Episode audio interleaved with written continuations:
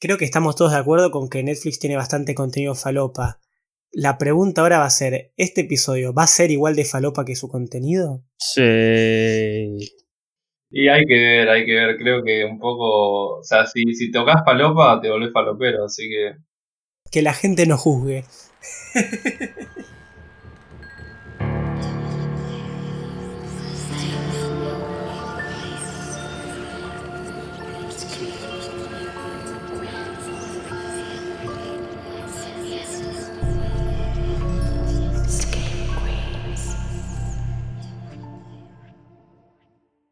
Buenas noches Screamers y bienvenidos a un nuevo episodio. Mi nombre es Rodrigo Gilhueto y hoy estoy con el equipo completo. Shard y Fer, ¿cómo andan hoy? ¿Qué tal? ¿Cómo va? ¿Todo bien? ¿Cómo andan? Yo les quiero comentar que este es el primer capítulo que estoy grabando habiendo pasado por una situación de lo más particular, que es que yo estuve con coronavirus. Que no sé, me da gracia ahora, porque estuvimos como cinco meses diciendo, uy, ojalá que no me agarre, ojalá que bueno, nos aislábamos, qué sé yo, y al final me agarró y estuve dos semanas en mi casa. Fue raro, pero pude aprovechar para ver un poco de Netflix, que es de lo que creo que vamos a hablar hoy. Así que no sé, Rodri, ¿vos qué decís? Que me parece curioso que ya dos de los tres miembros tuvieron coronavirus porque, bueno, no sé si Jardy tuvo exactamente, pero también se tuvo que aislar, ¿o no, Jard? Sí, sí, sí. O sea, dentro de los datos está, o sea, yo tomo mate con mi vieja y mi vieja tuvo coronavirus y así que y tuve algún síntoma que otro. No me hice el hisopado nomás para confirmarlo, pero tener tuve. En, la lista de, infectados estuvo. Así que veremos cuándo le toca el tercero, ¿no? Ya veo que tarde o temprano llega mi tiempo, mi momento. Por fuera hablar del COVID, por fuera hablar de la pandemia, hablemos de otro tema, salgamos de eso. Y como bien dice Fer, hoy tenemos un episodio que personalmente me interesa muchísimo.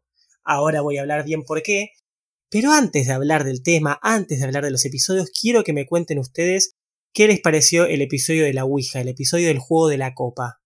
Yo me sentí muy, muy, muy observado por, no sé, entidades en mi casa después de ese capítulo. Realmente creo que está todo embrujado ahora, más de lo que ya estaba antes. ¿Boyard? No, estuvo bueno en el aspecto de, del episodio de que es más accesible también para gente que, que, quiere arrancar el podcast y capaz no le gusta tanto el cine terror. Hay muchas devoluciones de, dentro de ese lugar. Eh, y aparte es un tema que causa mucha curiosidad y está bueno tratar estos temas. Eh, nos interesa seguir tratando un poco más de la cultura popular del terror también. Que el juego de la copa es algo muy que se escucha mucho acá también. Totalmente, un montón de amigos y amigas que me que me escribieron contándome que habían escuchado por primera vez el podcast por este episodio en particular, así que fue una puerta de entrada para que más gente descubra Screen Queens y de qué hablamos. Pero bueno, la gente va a seguir escuchando el de la Ouija, pero ahora estamos preparando uno nuevo, estamos hablando ahora de Netflix. Hoy, en el mes de septiembre, el episodio del mes de septiembre, queremos hablar un poquito de las plataformas de streaming y especialmente de la plataforma líder, de Netflix, de la famosa N roja y lo que ofrece para el cine de terror, ¿no? Creo que el mejor pie para empezar todo esto es preguntarles, ¿ustedes tienen Netflix? ¿Lo usan? ¿Qué opinan de la plataforma? Sí, bueno, creo que todos tenemos Netflix acá y lo que te puedo decir es que por un lado tengo, o sea, tengo opiniones un tanto negativas que ya vamos a, explayar en el capítulo, pero por otro lado a personas como yo que se van a dedicar a lo audiovisual y a producir series y películas y cositas, a ver, siento que es algo que le da mucha más oportunidad de trabajo a justamente a personas como yo. Y por eso es como un amor-odio. Es como, bueno, voy a poder trabajar, pero las cosas que hay, no sé si me terminan de copar tanto. De todas maneras, es algo que consumo y es algo que, bueno, que tengo en mi casa. Sí, mi consumo de Netflix es enorme. La verdad es que yo eh, quería hacer este episodio hace mucho tiempo por el hecho de que tengo una relación bastante intensa con Netflix, a pesar de que, de que le pego varias veces, de que cuando hablamos tengo, eh, soy razonable y critico varias de las cosas que ofrecen, porque la realidad es que Netflix no es una plataforma de streaming perfecta y deja bastantes cosas que desear, pero siempre tuve una relación muy intensa porque me parece una herramienta increíble por sí. O sea, la opción de habilitar lo que es el streaming a un montón de gente para ver películas y series me parece genial. Sí, podemos debatir todo eh, cómo achancha a las personas, las hace más vagas a la hora de buscar. Tipo, yo sigo teniendo amigos que no saben buscar torrents y todo, y estoy seguro de que Netflix favoreció eso. Hoy en día, qué sé yo, vos recomendás una película y te preguntan, ¿está en Netflix? Ah. Sí, achanchó a la gente, pero sigo pensando que, que es una gran herramienta. Claro, el típico meme de si no está en Netflix me da ansiedad y esas cosas. Exacto, exacto. Pero, pero bueno, es más, para un datito de color para la gente, yo cuando hice la tesis eh, en mi carrera de comunicación, dije, la voy a hacer sobre Netflix, así que literalmente creo que hace tres años que vengo, mi, carrera y, mis estudios están medio relacionándose con Netflix, yendo y viniendo entre el streaming y las plataformas y la N roja. Shard, ¿cómo es tu relación con Netflix? Y también, a ver, es una relación muy compleja que data desde hace ya casi, creo que 10 años que tengo Netflix. Ah, sos de los primeros. Sí, sí, sí, eh, creo que desde literal el momento que Netflix empezó a estar en Argentina, eh, mi viejo ya lo había comprado allá por el finales de 2010, inicio de 2011. Y al mismo, al principio era como medio igual aburrido, era como, che, las pelis que había, eh, no sé, me ponía a ver cosas raras como había pelis viejas, nada, Netflix siempre me pasaba eso, que es justo entretenimiento fácil, el servicio de streaming en el sentido de cómo carga la película, carga rápido, entonces si, no sé, yo tenía muy mal internet y cuando buscaba pelis en streaming, en torrents, en cosas así, me solía andar mal y me acostumbré mucho a usar Netflix, a ver series en Netflix, pero creo que dejé de lado mi propia identidad de lo que a mí me gusta en el cine por mucho tiempo, por estar consumiendo Netflix y ver toda la, la, la gama de contenido que te ofrece, que es otra totalmente distinta a lo que a mí me gusta. Y me gusta ahora actualmente ya casi que no uso Netflix algo para ver alguna serie cada tanto porque me gusta ver lo que yo quiero ver y lo que yo quiero ver nunca está en Netflix. Y la verdad que la sigue pagando mi viejo y cada tanto yo veo más series y series animadas, eh, Bojack Horseman, Big Mouth, pero la verdad que no, para ver pelis en absoluto casi. Yo tengo que admitir, o sea, por una mano del corazón, yo había dejado de, eh, de descargar torrents y todo ese proceso.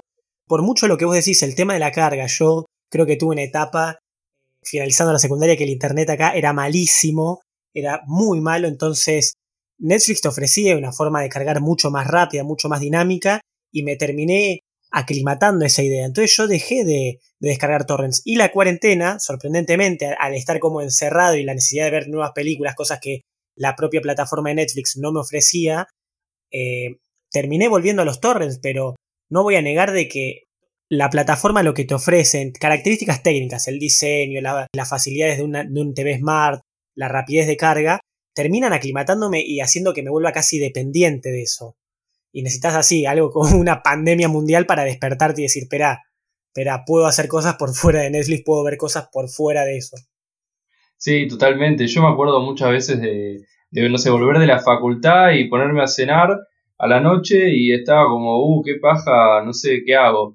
Y era más fácil tener, aparte cuando Netflix está en la Play, ya es, la Play es una máquina de Netflix, la Play 3, y yo pongo Netflix ahí, me veía alguna serie, algo random, solo para, mientras comía, porque yo llegaba retarde a veces a las 11, 12, y mi familia ya había comido, ya estaba durmiendo a veces.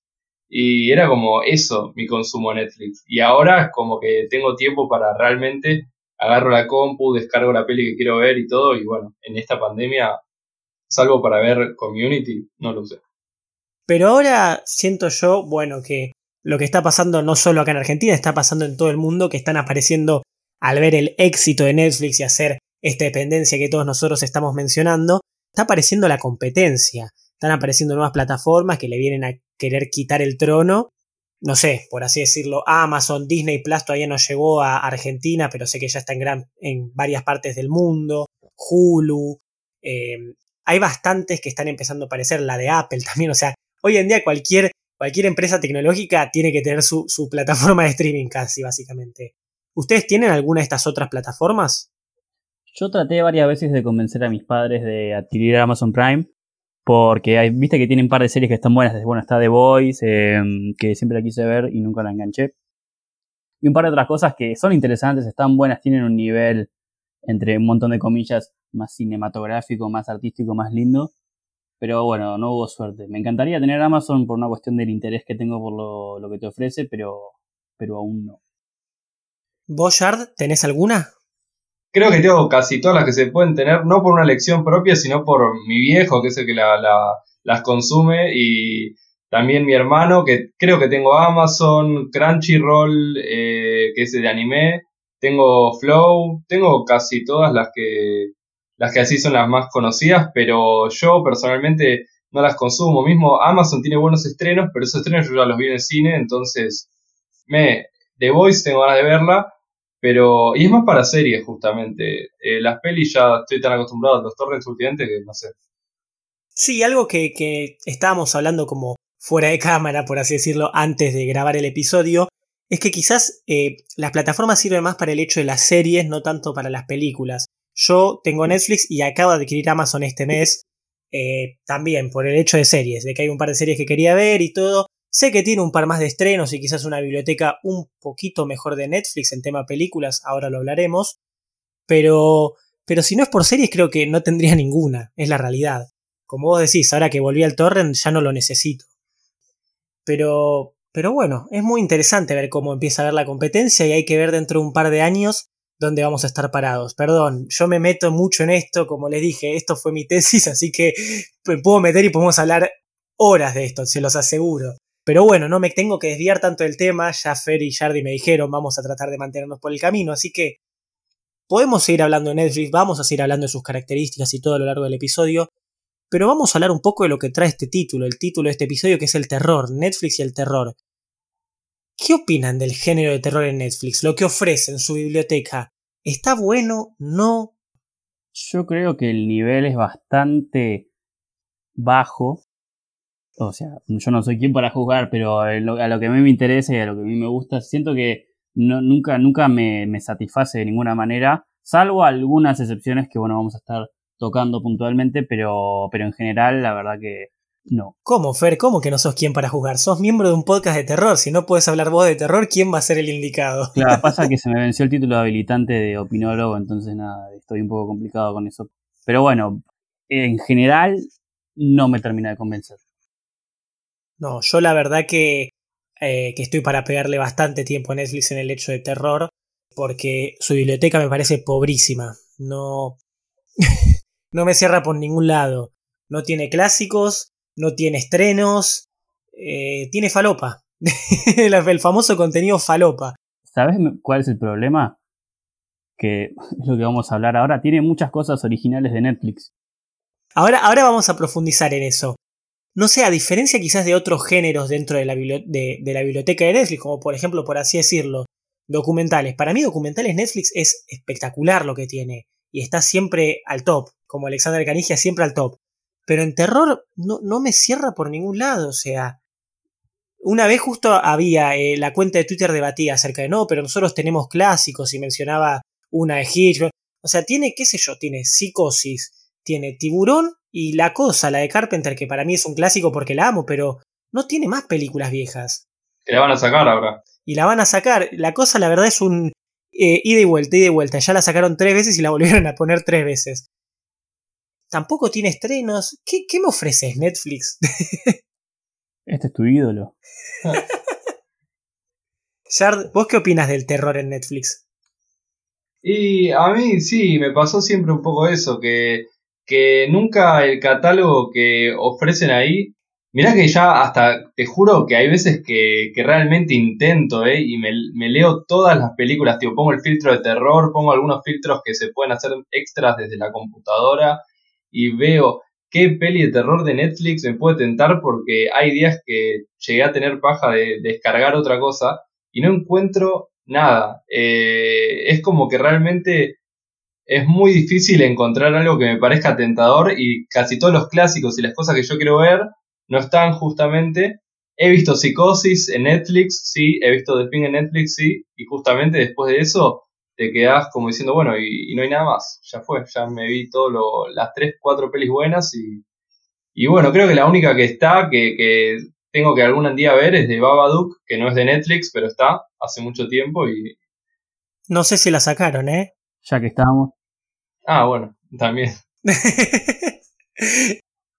Preciosa, ya que estamos la sacaron también. es muy interesante algo que justo vi preparando el episodio, lo vi, eh, si no fue el eh, ayer, creo, viernes, eh, que subieron a YouTube el video con los estrenos para octubre. Y obviamente octubre, Halloween, generalmente las plataformas se ponen las pilas con el hecho del terror, ahora vamos a hablar un poco de eso. Pero lo que me sorprendió antes de entrar en lo que ofrecen para el mes que viene es que cuando ponen así, ponen tipo, no sé, en los videos, si alguno vio estrenos de Netflix este mes, esos famosos videos, dice comedia y te muestran un par de películas, drama, te muestran un par de películas, niños y un par así, sucesivamente. Bueno, en este caso, que octubre traían un montón de cosas de terror, no, no pusieron terror, o sea, no pusieron la palabra terror, sino que pusieron para ver en Halloween. Y eso, o sea, sí, es una boludez, sí, es una boludez pero ya me da una idea de, la imagen que tienen del terror. O sea, ya de por sí es un género bastardeado, pero claramente ese video me da la referencia de que no le importa, porque no es como, bueno, vamos a cultivar la idea de terror, vamos a cultivar la idea... Es como, jajaja, ja, ja, vean esto en Halloween y diviértanse el 31, chicos. Eh, no les interesa más que por fuera de eso. Sí, es un poco el caso de la, niñera, que también salió en su momento y es un consumo más de terror comedia, lo que va a salir de Adam Sandler también, es como un consumo de, veamos una peli de, entre comillas, un poco spooky para entretenerse, pasar el tiempo, eh, y no realmente como para, para hacer un homenaje y un tributo al género, sino más como literalmente, no sé, el Paco del terror, tipo totalmente ya pasado por mil procesos. El Paco del terror, me, me gustó mucho esa frase, el Paquito del terror.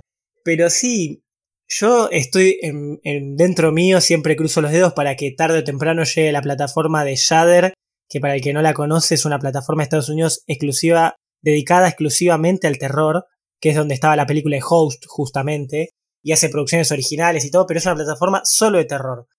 Pero bueno, no, no quieren venir a Latinoamérica, chicos. Y está complicado. Y bueno, ¿qué, qué, qué querés que te diga, che? Pero, pero bueno, ahora se ponen las pilas. Generalmente, bueno, en octubre siempre traen más estrenos. Nosotros creo que en nuestro Twitter publicamos como todos los estrenos que van a venir en octubre de Netflix, lo cual está piola. Sí, hay mucha falopa, como siempre, no se esperen otra cosa, pero algún que otro estreno, creo que traen una del Festival de Sundance, o sea, como que tratan de traer un poquito más. Pero lo que quiero destacar es que por suerte ahora Netflix se va a tener que poner las pilas porque las otras plataformas se están poniendo las pilas. Hulu ya tiene los derechos de un par de libros de terror que va a sacar series y películas, y lo que me parece muy interesante es que Amazon hizo un contrato exclusivo con Blumhouse, la famosa productora de terror que hemos hecho reviews de miles de películas de Blumhouse, para un contrato exclusivo para seis películas. Y en octubre, una por semana, si mal no recuerdo, o en la primer quincena de octubre, van a sacar cuatro películas originales coproducidas entre Amazon y Blumhouse. Tremendo. Eso está muy bueno y si ustedes chicos no lo vieron, vayan a ver los trailers porque hay dos personalmente que, bueno, no vamos a entrar ahora, pero que me interesaron mucho los trailers y parecen copados. Sí, sí, yo había escuchado, pero no, no me había, no me puse a profundizar, pero estoy esperando un poco eso. Después te paso el link para que veas, para así arreglamos una watch party. no digo Netflix party justamente. Hablando un poquito, Fer, vos metiste el pie, así que quiero que cuentes un poquito el contenido original, porque creo que el terror que ofrecen es un casi un 50-50, 50%, de contenido original, ¿no? La verdad no tengo las cifras exactas, no te voy a mentir. La podemos caretear un poco igual, ponerle que 50-50. Pero sí, o sea, lo que, lo que me pasa con Netflix es que tienen como una política de decir, bueno, vamos a hacer cosas nosotros, vamos a producir nosotros, vamos a demostrar que aparte de ser un servicio de streaming, vamos a producir y vamos a, a llevarle productos a la gente hechos por nosotros. Y ese ego, esas ganas de, destacar, terminan contratando gente que no termina de entender bien lo que está haciendo. Hay mucha bajada de línea de Netflix para decir, bueno, esto hacer un poco así, esto hacer un poco así, para que sea más entretenido y qué sé yo.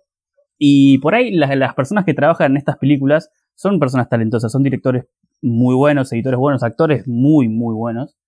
Pero hay tanta bajada de línea y tanta, tanta corrección sobre el material que termina siendo todo siempre muy raro. ¿no? ¿No, te pasa que ves una película de Netflix y decís, ¿por qué, por qué tomaron esta decisión? Ah, como que creo que subestiman mucho a la gente que consume este tipo de películas, no solo de terror, sino en general, y tratan de hacer un producto, no una película o una serie. Shard, vos que ¿Qué opinas de esto del contenido original? ¿Estás de acuerdo con la frustración de Fer o, lo que querés rescatar un poquito? Eh, no sé si para rescatarlo, pero tampoco, o sea, es depende.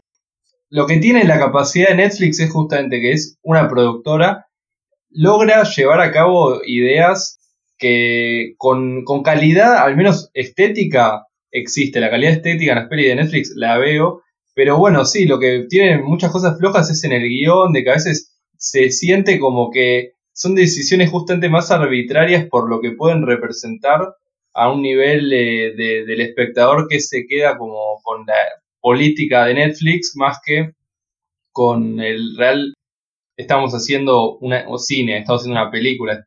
Están haciendo contenido para que veas sencillón, como las clásicas, lo que eran las películas de TV antes, un poco, eh, ahora medio que son las películas de Netflix.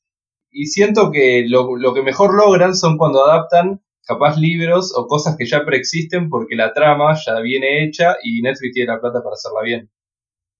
Claro, sí, es como que seguían mucho quizás por el algoritmo, por así llamarlo, de lo que ellos tienen y como, bueno, esto le puede gustar a la gente y preparan algo a partir de eso, pero no logran hacer algo realmente como original, valga la, ironía del contenido original de Netflix, no logra hacerlo suficientemente original. Pero yo quiero dar, vamos a traer la clase, ahora va, va, a aparecer un poquito de música de clase, porque quiero explicar un poco para el que tanto escuchó la palabra contenido original de Netflix, producción original de Netflix, contenido original. ¿De qué hablamos cuando usamos estos términos?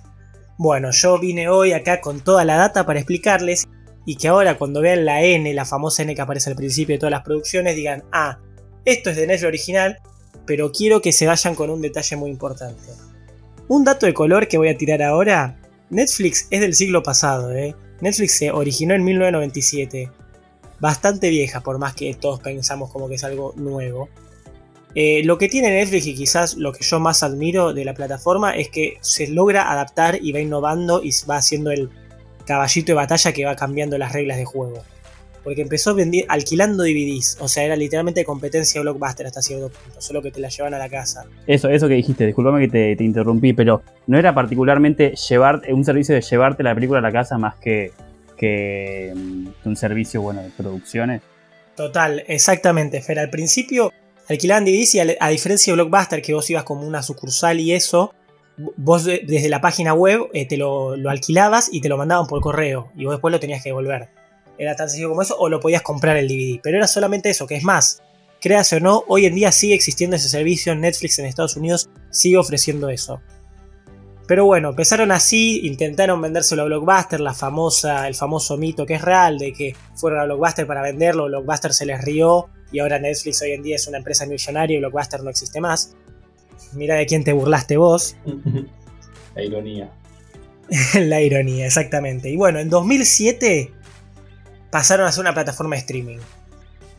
Muchos años antes que cualquier otra plataforma que puedes comprar, ellos fueron la primera, la pionera en decir vamos a hacer servicio de streaming en el cual vos eh, no alquilás ahora, pagás el servicio por mes y tenés toda una biblioteca para streamear directamente desde tu casa. Bueno, pasó todo eso que hoy conocemos, Netflix empezó a crearse y en 2011 creó House of Cards, que fue su primer producción original. Y en 2011 también vino a Latinoamérica y Argentina, así que Jardy ahí creo que vos lo conseguiste justo, o sea, pionero también Jardy. Sí, me acuerdo de la propaganda del castorcito que tenía Netflix en su madriguera. Eso me acuerdo perfecto. Ah, yo ni lo tenía, la verdad. No, yo ni me acuerdo. Había una propaganda de un castorcito medio de peluche que decía, tengo Netflix que sale solo 8 dólares al mes y se metía con su madriguera y se ponía a mirar pelis ahí en la cueva. Oh, hello. I'd like to tell you about Netflix. Best of all, Netflix is only 8 bucks a month. But don't listen to a beaver. Take it from the fish. It's true. Start your free trial today. Entonces, a partir de ese momento empezó a hacer contenido original eh, a principios de esta última década de 2011 con House of Cards. Y el contenido original básicamente es toda esa producción que autofinancia Netflix series, películas, documentales, stand-ups, o sea, pueden ser un montón de tipos de producciones, pero que Netflix pone la tarasca para que se hagan. Eso era lo que era en un principio lo que era conocido como contenido original de Netflix, producciones originales. Pero, oh sorpresa, hoy en día abarca un poquito más de eso. ¿Qué incluye? todo ese contenido que sea licenciado para la transmisión exclusiva en una región. ¿Qué quiere decir eso? Que quizás la película no la produjo Netflix. Hoy en día hay muchas películas que Netflix como que compra pero que no puso la plata para producirla. Pero Netflix adquiere los derechos exclusivos para la distribución en, todo el mundo quizás.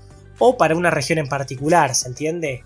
Por ejemplo, no sé, algo que estaba hablando con gente de otros países y eso, eh, gracias a las redes de Screen Queens, es que, no sé, la película Hash, por dar un ejemplo de una película de terror, en Estados Unidos Netflix la tiene como contenido original, porque solo pueden ver la película Hash a través de la plataforma de Netflix.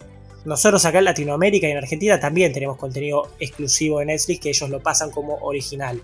También, para entrar en terror, la serie de Scream, ese famoso Guilty Pleasure del que ya he hablado y todo en, el episodio Scream, en realidad no es de Netflix, pero Netflix tiene los derechos exclusivos para que en Latinoamérica ellos solos sean los únicos que la transmitan en su plataforma. En realidad es de MTV, nada que ver. Así que sí, es un juego de derechos que incluso lo empezamos a mencionar con esto de que la cosa entra y sale de la plataforma, que va, viene, va, viene. Es porque es un tema de quién pone la guita para los derechos de transmisión. Y en algunos casos Netflix pone la guita como también la pone Amazon, como pasa con la serie Community. Vieron que Community la pueden ver tanto en Amazon como en Netflix. No tenía el dato, mira. Otra razón para tener Amazon. Otra razón para tener Amazon pero en algunos casos Netflix pone un poquito más de plata sobre la mesa y dice, solo yo quiero transmitirla. Ok, el señor Netflix compró la película y los derechos son solo de él. Y ahí sí, es un contenido original. Y pasa con muchas películas, ¿eh? Es más, gran parte de las películas de terror estuve buscando, no, no puso la tarasca Netflix para la producción. Solamente tiene los derechos exclusivos. ¿Como Annihilation es? Exactamente, me diste el mejor ejemplo posible, Jardy. Annihilation que estuvo todo el debate en su momento de salen cines, no, salen cines, no, nadie la quiere pagar, no sé cuánto. Bueno, Netflix vino y dijo, ¿sabes qué? Pago para que solo sea en esta plataforma. ¡Pum! Toma. Che, igual, Rodri, te quiero hacer una consulta, tampoco te quiero comprometer porque sé que es algo que no se pasa mucha información y, y bueno, cada uno tiene su, propia versión de la historia. Pero Netflix puede ser que igual tenga muchísimas deudas y todo lo que produce lo produce como a futuro para ver si tiene ganancias. Ok, bueno, voy a hacer una respuesta rápida. Perdón, es porque leí un poquito de eso y un par de videos acerca. Y nada, vos nombraste un momento que Netflix, bueno, es una plataforma multimillonaria y no sé qué, pero yo estuve leyendo que Netflix no sé si está tan cómodo ahora. Mira, hay que ver ahora con el tema de la pandemia cómo, cómo salió, porque claramente Netflix fue uno de los grandes ganadores con esto de la cuarentena y la pandemia a nivel mundial. Total, total. Pero, pero sí, lo cierto es que en los últimos años Netflix adquiría un montón de deudas de millones para la producción original de contenido, especialmente en series y eso que es lo que más produce, ¿vieron? También, no sé, para películas como El Irlandés y todo eso, bueno, la suma general es enorme y tienen deudas, pero sigue produciendo ganancias como para su lista de accionistas y eso, entonces, no es que es una empresa en quiebra, por ejemplo, va a ese punto. Están como en un balance de, eh, justamente como vos bien mencionaste esto de producir y gastar para después tener retornos, va por ese lado. Hoy en día la única forma de Netflix que tiene de ganar plata es con suscriptores. Entonces la idea de contenido original es para hacerse diferenciar de los competidores y ganar más suscriptores o no perderlos en el proceso. Sí, tiene deudas o pidió préstamos por millones de dólares, seguro, pero todavía sigue generando. Hay que ver en un par de años cómo, cómo sigue esto, o si entra en quiebra, cómo va a ser el proceso. Pero por ahora, más ahora en estos últimos meses, es una empresa en la que vale la pena comprarse un par de acciones. Total, total. Podemos seguir hablando de la plataforma, yo no tengo problema y podemos discutir todo el tipo de características y eso que lo hacen único o no. Pero bueno, este es un podcast de terror, así que vamos a hablar de las producciones originales de Netflix de terror, que ya hemos mencionado un par, que nos gustaban, que no, Jardy dijo un comentario muy interesante.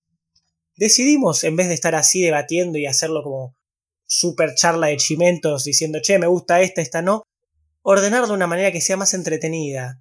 Vimos un montón de películas, nos dividimos para ver casi todas básicamente, y a partir de eso hicimos puntajes e hicimos un sistema cuasi similar a los Oscar para definir nuestra, las tres mejores películas originales de Netflix y las tres peores. No tenemos la intención de herir los sentimientos de nadie, simplemente son estadísticas, nada más. Queremos herir un poco. A veces nos gusta lastimar a la gente un poquito. Y somos de terror, así que... Exactamente. Pero antes de empezar y para ir generando anticipación con esto de cuáles son las tres mejores películas de Netflix de terror, cuáles son las tres peores, quiero preguntarte algo, Jardy. Pregúntame. ¿Dónde nos pueden escuchar? ¿Dónde nos pueden seguir? Oh, esta vez me tocó a mí. Esta vez te tocó a vos. Eh, bueno, nos pueden seguir en YouTube como Doppel Producciones, en Spotify eh, como Scream Queens, en Instagram como Scream Queens Pod, y después, bueno, en Anchor, en algún lado me está faltando, en Apple Podcast. Muy bien, muy bien, cerraste perfecto. También tenemos uno solo más, tenemos Twitter, por si quieren que también estamos activos ahora en Twitter. Pero excelente, sí, pueden buscar Scream Queens Podcast en básicamente todas las redes y en todas las plataformas para escucharnos. Sobre todo en Twitter que tenemos ganas de discutir. Sí, en Twitter estamos tratando de hacer, vamos a empezar a hacer más hilos y cosas así para, para llamar la atención de la gente y que se pongan un poquito más de análisis, más de texto. Y un poquito de clickbait, ¿por qué no? ¿Por qué no? Pero bueno, entonces para resumir todo, como bien dijo Jardi, que no se pierda la idea, estamos en Facebook, Instagram, Twitter y nos pueden escuchar en YouTube como Doppel Producciones o como Scream Queens en Apple Podcasts, Spotify y Anchor. Algunos le dicen Anchor, la verdad no sé. Pero bueno, pasemos a los top y los bottom. No sé cómo se le dice a los últimos tres. Los bottom tres. The Last Free. Las películas genuinamente de terror. Este va a empezar Fer dando el puesto número 3 en las peores 3, en el Last Free. Vamos a hablar obviamente de la menos peor a la más peor, o sea que el número 1 del bottom free va a ser la peor de todas. Pero el puesto número 3, Fer, ¿quién se encuentra? Y estoy buscando la frase para esta película, pero bueno, voy a, no, me, no me la voy a jugar. La película número 3 en la escala invertida, ¿no? La, la tercer peor. O bueno, no sé, ya, me, ya me mezclé todo, pero no importa. La película es El Hoyo. Tenemos una review de esta película. Ya no, creo que está clarísimo la opinión que tenemos nosotros tres de esta película. Pero bueno, o sea, vale la pena mencionar que es una película con un concepto a lo mejor interesante. El mensaje que te trata de, mm, de pasar la película, vale la redundancia que en la película dicen el mensaje todo el tiempo y todavía no sabemos qué es. Bueno, no, no me quiero liar con esto, pero el mensaje que te quiere pasar la película te lo refrían mucho por la cara. Te lo, te lo están pasando todo el tiempo de, bueno, igualdad para todos. Pero eso te lo nombran toda la película, todo el tiempo, y ya cansa un poco, la verdad. Entonces, aparte de, ser un poco aburrida también, la verdad no, no, lo voy a negar. No sé, siento que es una película muy rara, que no, no, no termina de explicar bien nada, y lo que quiere explicar lo explica mucho toda la película, y por eso siento que es aburrida. Por eso es lo que me pasa con Netflix. Siento que no sabe cómo hacer bien las cosas, y cuando quiere hacer algo original, es como que lo, lo, lo reproduce y lo, lo recorrige y lo rearma de una manera que, para que sea un producto y no sea algo interesante por así decirlo. Totalmente. Creo que es de esas películas que tenían un concepto copado, pero terminó en la ejecución estuvo fallando lo último. Disculpame, te pongo un ejemplo. ¿Se acuerdan de Bohemian Rhapsody? Sí. La película de Freddie Mercury. Vieron que esa película ganó el Oscar a Mejor Edición. sí, por favor. Bueno, la, la, gente que sabe, sabe un poquito, o la, bueno, la, para la gente que no, más que nada le, le comentamos que la edición no está buena de esa película.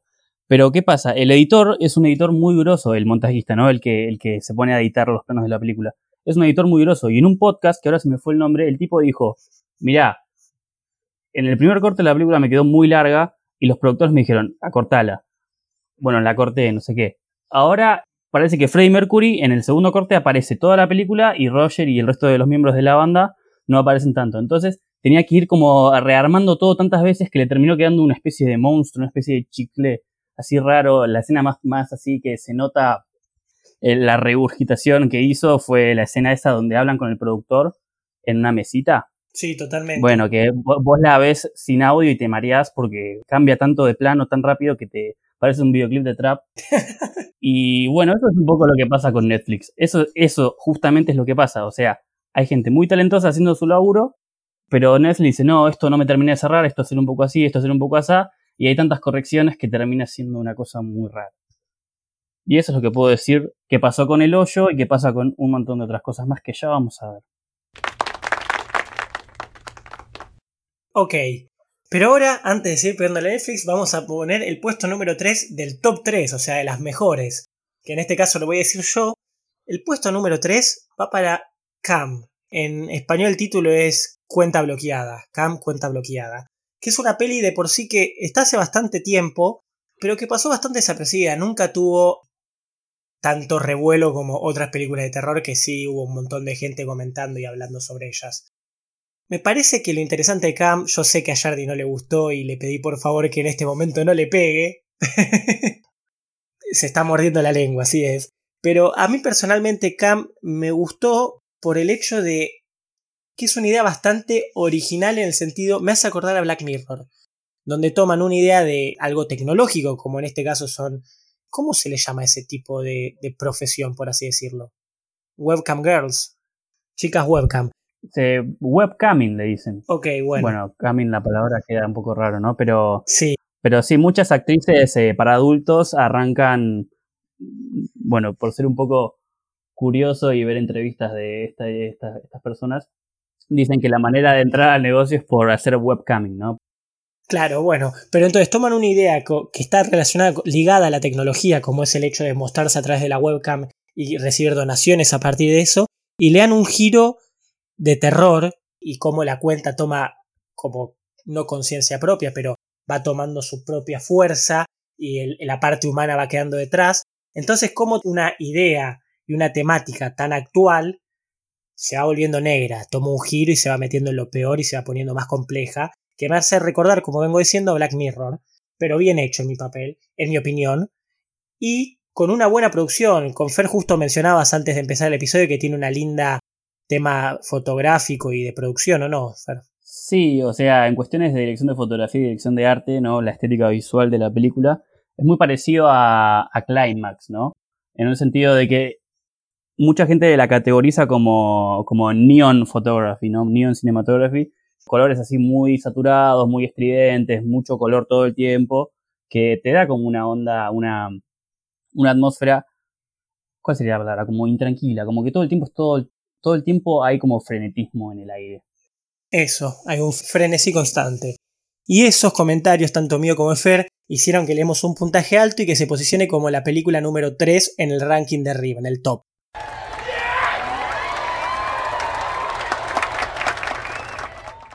Pasemos al número 2 ahora. Fer también, porque le dejamos a en lo top de lo top. La peor y la mejor película de Netflix. Así que, ah, no, esta la digo yo, perdón, tenía mal anotado. Voy de vuelta yo, qué mal organizado que está esto.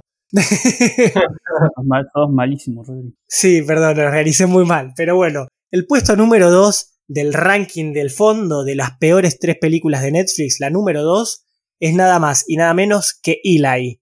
También hicimos una review sobre Eli. ¿Cómo nos gusta consumir películas malas de Netflix? Siento que podríamos haber hecho review de las tres, ¿no?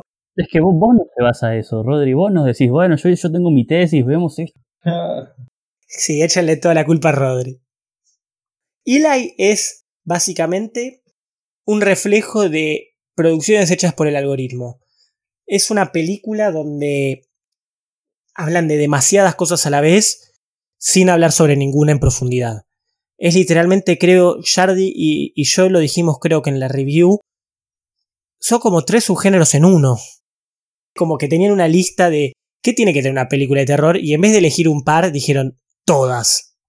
Tiene fantasmas, tiene mansiones embrujadas, tiene demonios, tiene diablos, tiene, o sea, todo en uno que decís cómo carajo pueden haber hecho para exorcismos, perdón, me vino a la cabeza recién ahora, o sea, también tienen la parte eh, como el terror bacteriológico y todo eso, el miedo a la, a la inmunidad y todo eso, o sea, y decís, ¿cómo puedes hacer una película eh, en la que mezcles todos estos temas y toques un poco de todos? Bueno, la realidad es que no se puede. Una en la que no funcione nada. Exactamente. Lo cierto es que no se puede, pero ellos lo intentaron y... O sea, te doy un par de puntos por intentarlo, pero te salió feo. Vamos a ser realistas. Así que ese es el puesto número 2 de lo peor de Netflix. Damos un giro de 180 y vamos al puesto número 2 de lo mejor. Y por eso estoy diciendo que lo organicé para el orto, porque Fer, de vuelta a vos, ¿Querés contar cuál es la número 2 en el top de Netflix? Sí, cómo no. La, la que decimos nosotros como el top 2 es Gerald's Game, juego de Gerald. Que acá entra una cosa que estuvimos charlando bastante antes de, bueno, de comenzar el capítulo y bueno, cuando estuvimos como craneando la manera de, llevarles este capítulo a ustedes, es que las películas buenas de Netflix o las películas sí que trascienden y que son reconocidas como un lindo material audiovisual, tienden a ser, eh, pues la palabra, adaptaciones, ¿no? Sobre todo Stephen King. Es como que en los últimos años salieron muchas producciones de Stephen King, pero como que Netflix se reservó todas, o por lo menos un 80%. Hay un montón de películas como que no estamos mencionando ahora, pero que también son cuentos cortos de Stephen King, inspiraciones de Stephen King, series de Stephen King. Y Netflix tiene la mayoría de estos últimos años. Sí, no, no, no sé cuál será el trato que tienen, pero curioso, ¿no? De cualquier manera, Gerald Game, una película que creo que cumple con todo lo que tiene que tener una película para ser interesante, que es que pase todo en pocos lugares. Eso es algo que puede ir en contra de, la intuición de muchas personas, pero mientras más desarrollas un lugar, mientras más desarrollas cómo se relaciona los personajes con estos lugares, aparecen ciertas dinámicas que están muy interesantes. Y bueno, Gerald's Game arranca con. Ay, ¿cómo se llama la actriz que se me fue? Carla Gugino. Esta misma. Que bueno, eh, está haciendo una especie de juego sexual con su marido. Termina atada al marco de la cama. Y el marido muere en un paro cardíaco a punto de, bueno, de, de tener sexual intercourse. Y entonces, bueno, toda esta película, o la gran parte de la película, sucede en este momento y es un viaje a la locura. A mí me gustó un montón. Siento que es una película muy incómoda, muy interesante, por decirlo así. Y la palabra interesante ya me parece medio vacía a esta altura, pero no por, no por eso deja de serlo. Es como una película que... ¿Cómo definirlo? Está buena para verla solo y tranquilo porque realmente la considero una experiencia.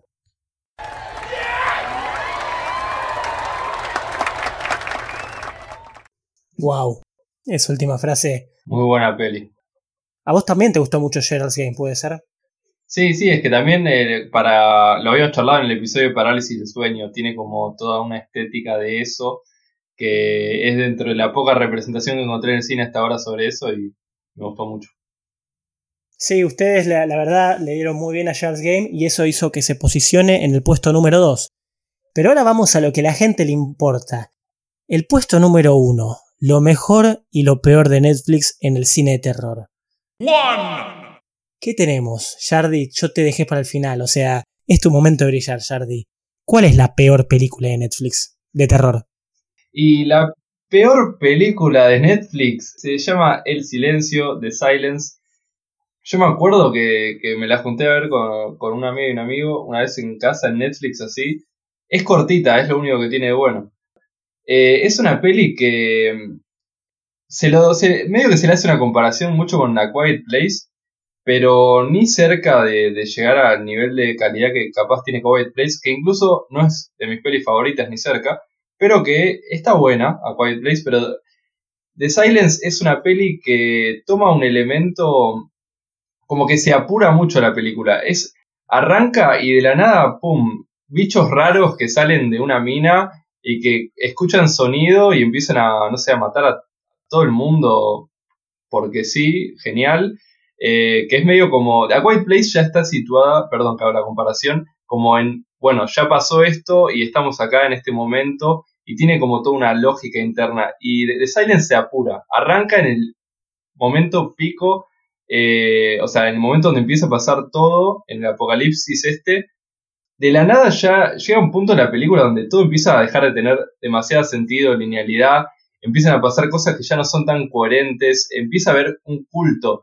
No pasó ni, creo ni una semana en la película y ya hay un culto, es como que hay, empieza a haber como elementos muy raros, se, desdibuja todo, no tiene un impacto, las actuaciones y los diálogos son muy, muy, muy flojos para mi opinión. Y la actuación de Kiernan Shipka no me, no me encanta la verdad que, no sé, siento que es, simplemente una mala película, no porque es una atrocidad, sino porque realmente no logra responder con nada y todo, en todos los aspectos es flojo. Como que no encontré algo que realmente me haga pensar, bueno, eh, tiene esto para rescatarle. No le rescato nada. la vi en su momento y me la olvidé muy rápidamente y ahora que estábamos hablando sobre pelis Netflix me acordé y dije, la verdad que es la peor que vi. Y siento como que cuando algo es tan malo que ni lo puedes ni criticar porque tipo te aburrís y no puedes ni ver esas cosas. Es como que no tiene, no siento que tenga nada para ofrecer esa película. No sé, creo que me, estoy medio hater, pero, pero es un poco eso lo que sentí. No sé si Fer la había visto también, si quiere aportar algo. Sí, me gustaría hacer un poco de énfasis en lo que decías vos de que es una película que pierde como... ¿Cómo explicarlo? Como que traiciona su propio verosímil de alguna manera. ¿A qué carajo me refiero con esto? No sé si se acuerdan, Screamers, que en el primer capítulo de Spring Queens nosotros hablamos del universo cinematográfico del conjuro y hablamos del problema que tiene Annabelle. Que es que Annabelle en las tres películas que tiene tiene poderes distintos y cosas distintas. Y bueno, a esta altura se lo perdonamos porque son tres películas distintas, tres directores distintos y bueno, cada uno lo puede acomodar a lo que le sirve. El tema de esta película es que estas cosas pasan adentro de la película, lo cual no está tan bueno que pase. Y bueno, a diferencia de A Quiet Place, que es una película que está pensada, está, pensado, ¿saben qué? las características de los antagonistas, o sea, los bichos feos que vienen a matar a los humanos. En A Quiet Place eso funciona porque John Krasinski, el puto amo, pensó bien cómo armar a, esto, a estos bichos feos. Esta película no, esta película quiso hacer, como dice Jerry, todo un poco apurado, quiso meter muchas cosas en muy poco tiempo y también me imagino que yo lo que, lo que yo ya mencioné, de que Netflix le gusta rearmar todo una vez que se filmó, como le gusta meter muchas correcciones y muchas cosas y volver todo un producto.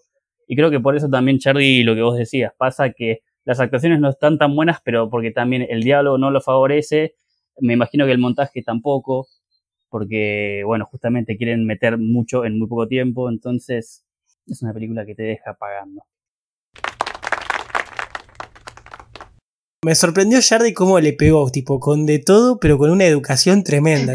Fue como muy duro tus comentarios, pero muy bien hechos.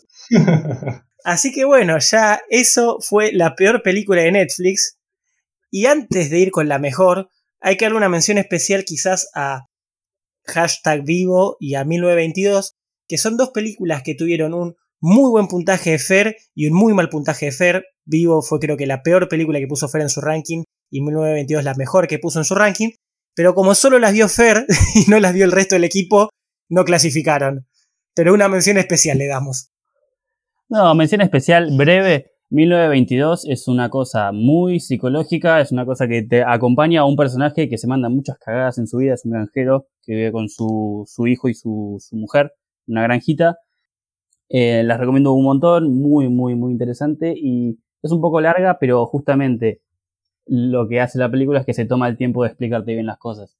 En cambio, vivo, hashtag vivo, que es un muerto total, es una película muy pelotuda, perdón, lo digo así rápido. Es una película de zombies en Corea. Eh, un tipo que es streamer se queda encerrado en su departamento cuando en menos de 15 minutos el mundo pasa a estar normal a ser un quilombo de zombies.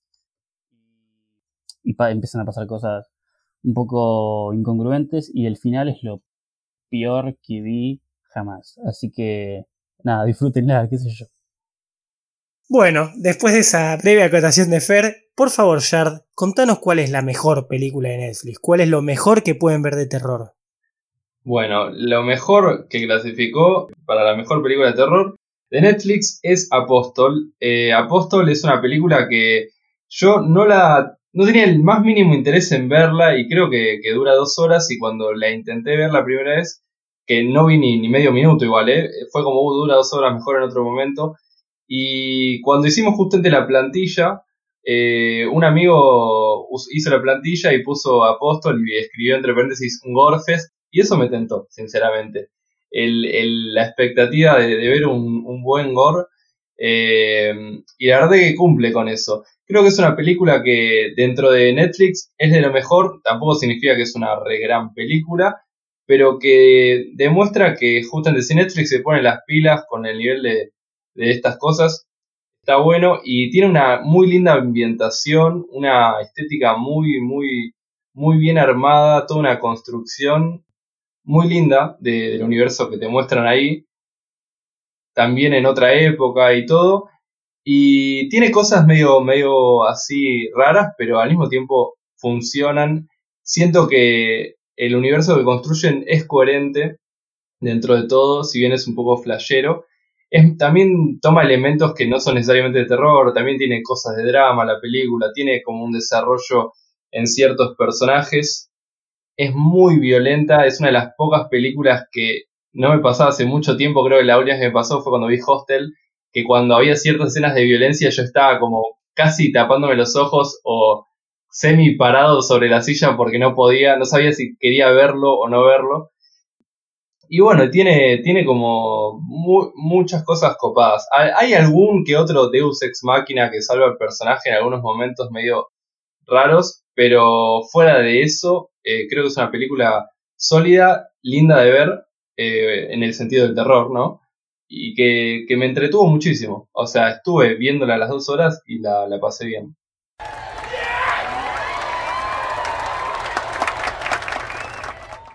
Sí, a mí la verdad me, entretuvo mucho y es verdad, hay, hay, dos escenas en particular con respecto al gore que, que no te digo que corrí la vista de la pantalla, pero que dije, ay no, ay no, ay sí pasó. y, es como impactante de ver. Así que vale la pena, es muy entretenida. Un lindo análisis por lo mejor y lo peor de Netflix, qué ofrece Netflix en su contenido original, porque como dijimos, tiene un par de clásicos, tiene alguna que otra película que vale la pena, está Invitation, que le hemos mencionado bastante. Eh, pero esto es el contenido original de Netflix, o sea, lo que Netflix promociona como su terror. Así de sencillo. Pero bueno, se hizo un episodio bastante largo hablando de varias cosas, hablando de la plataforma, del género y todo. Quiero saber si tiene algún comentario final. ¿Qué opina entonces después de todo este episodio, después de hablar tanto de Netflix? No, que ojalá Netflix se ponga las pilas, entienda que hay mucha gente que le gusta el terror y que bueno, empieza a producir cosas que tengan un mínimo sentido, ah, me siento re diciendo esto, pero un mínimo sentido artístico y que no sea simplemente un producto para que la gente lo mire en el sillón el viernes a la noche. Y bueno, que trate de, de justamente de hacer cosas más interesantes y no tanto para comer pochoclos. Sí, yo creo que justamente Netflix tiene la tarasca y tiene que saber elegir mejor eh, qué, qué tipo de, de cosas a veces financiar. Siento que, en todo lo que no es terror hay cosas buenas que están pasando en, algunas, en algún sentido. Hay series buenas, pelis que tanto que están buenas, pero en el sentido del terror creo que están no le tienen el más mínimo respeto al género hasta ahora, veo, y espero que se lo empiecen a tener y que se pongan las pilas para, para armar algo porque justamente Netflix lo que, lo que tiene bueno, lo que más valoro de Netflix es que le está dando la posibilidad a un montón de, cosas a, tomar forma y, volverse justamente películas como, bueno, el juego de Gerald o cosas así. Y, creo que está bueno que, se le dé justamente el lugar a, ese tipo de contenido de calidad, pero no sé si creo como que en el, en el lugar creativo, todo lo que crea Netflix eh, desde representando su propia política no me gusta para nada creo que es más cuando Netflix pone la plata y deja que gente que tiene una buena idea la haga de verdad. Cuando funciona más como un productor asociado. Exacto. Sí, algo que no mencionamos mucho quizás a lo largo de este episodio, pero que hay que reconocer es que por fuera de las películas, las series originales de Netflix de terror están bastante buenas, o sea, no vamos a negar que Hill House Muy buena serie. es posiblemente lo mejor de series de terror que salió en los últimos añitos en series hablando, obviamente. Ahora sale la próxima, la segunda temporada que es Blind Manor, por así decirlo. Y no podemos dejar de lado eso, creo yo. Pero en el caso de las películas, que al fin y al cabo es una parte esencial dentro de Netflix, no es que Netflix es solo series, tiene que mejorar mucho con respecto al género de terror en su biblioteca. Y ya sea esto, ya sea asociarse como productor pero darle un poco más de cariño. Sí, tal vez me decís, hacen pochocleras y la gente terminó viendo el silencio porque vio Verbox, pero eso no significa que esté bueno. Entonces, puede tener películas que le resulten exitosas, pero para mí hay toda una disputa que no hemos hablado acá acerca de la calidad con respecto a la efectividad, que para mí, por fuera de todo lo efectivo que sea y todo, no se puede dejar de lado la calidad hasta cierto punto. Y estaría bueno que empiece a verlo porque hoy en día está habiendo más competencia y la calidad tarde o temprano va a ser un factor importante.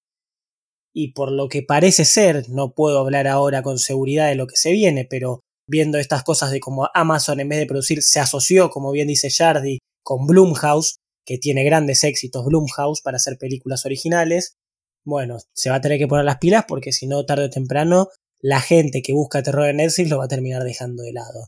Veremos, tal vez este episodio es una, es una señal de auxilio para Netflix. O una premonición.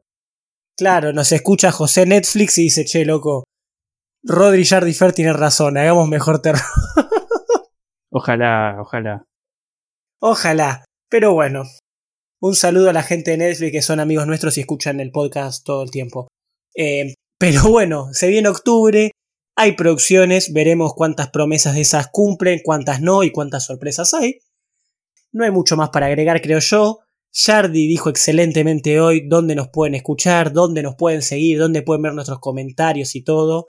Estamos muy activos en las redes, así que no nos dejen de seguir, no nos dejen de buscar. No hay mucho más para decir, gente. Eso es todo. Buenas noches. Buenas noches, escribers.